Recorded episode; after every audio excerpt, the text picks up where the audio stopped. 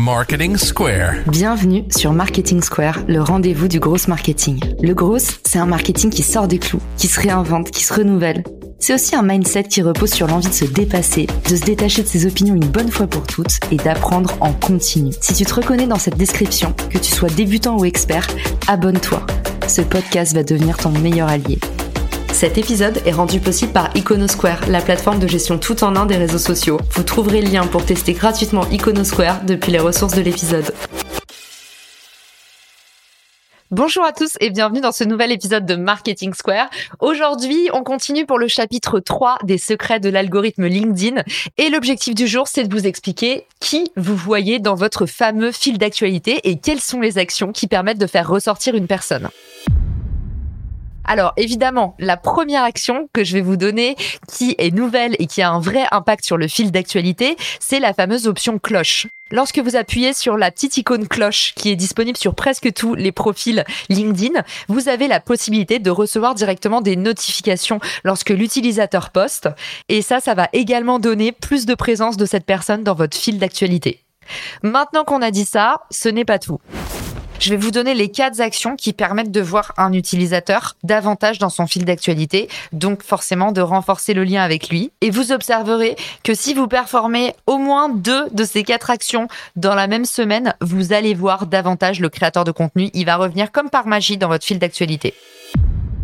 La première action, c'est la visite du profil. La deuxième action, c'est une interaction avec son contenu. La troisième action, c'est un message en privé dans la messagerie. Ça, vous savez à quel point c'est puissant à bien des égards. Et la quatrième action, c'est recommander une compétence à partir du moment où on a dit ça, vous vous en rendez compte que forcément les automatisations qui permettent à la fois de souffler des visites du profil, à la fois d'envoyer des messages automatisés et de recommander des compétences ou de mettre des interactions automatiques, forcément, ça permet d'améliorer tous ces scores sur LinkedIn. Mais attention cependant, parce que ça dilue aussi considérablement votre image. Donc encore une fois, c'est pas à moi de choisir pour vous.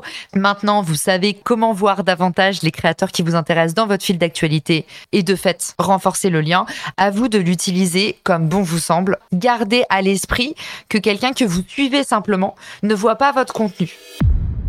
Je vous laisse avec une petite nouveauté dans le fil d'actu. Vous avez dû remarquer que maintenant, il y a une petite section qui vous encourage à suivre des personnes et des pages entreprises. Alors, la fonction suivie, elle est intéressante. Néanmoins, gardez à l'esprit que quelqu'un que vous suivez ne verra pas votre contenu et que vous-même, vous verrez moins son contenu que si vous étiez connecté. Donc c'est ce que j'appelle personnellement un lien faible.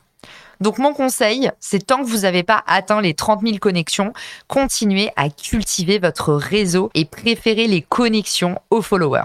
Si vous voulez donner un petit coup de boost à votre réseau, évidemment, je vous ouvre grand les portes de ce qu'on appelle le Network Challenge. C'est un challenge qu'on a lancé il y a un mois maintenant avec l'équipe Refer et nos ambassadeurs. L'idée, c'est d'aider un maximum de personnes à networker davantage sur LinkedIn, oser se mettre en avant, prendre la parole, connecter pour de vrai avec son réseau, avec son écosystème. Et puis, bah, derrière, ce qui se crée aussi, c'est une vraie force de bienveillance sur les réseaux sociaux qui sont souvent violents à bien des égards.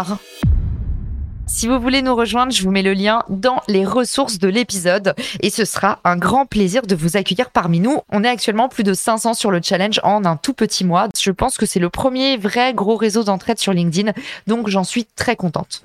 J'espère que cet épisode vous a plu. Si vous a plu, vous connaissez le moyen le plus efficace de me remercier, de mettre un grand sourire sur mon visage, c'est me laisser un petit avis sur Apple Podcast. Alors, je sais que c'est pénible, que Apple Podcast fait rien pour nous aider, mais voilà, vous avez le lien dans les ressources de l'épisode et vous pouvez laisser même deux ou trois mots d'encouragement pour moi. Ça me fera énormément plaisir et ça m'encourage à continuer cette mini-série également. Sur ce, je vous remercie de votre écoute, je vous embrasse fort et je vous dis à très vite dans le podcast. Ciao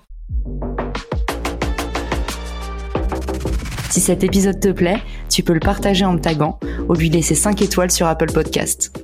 Marketing Square.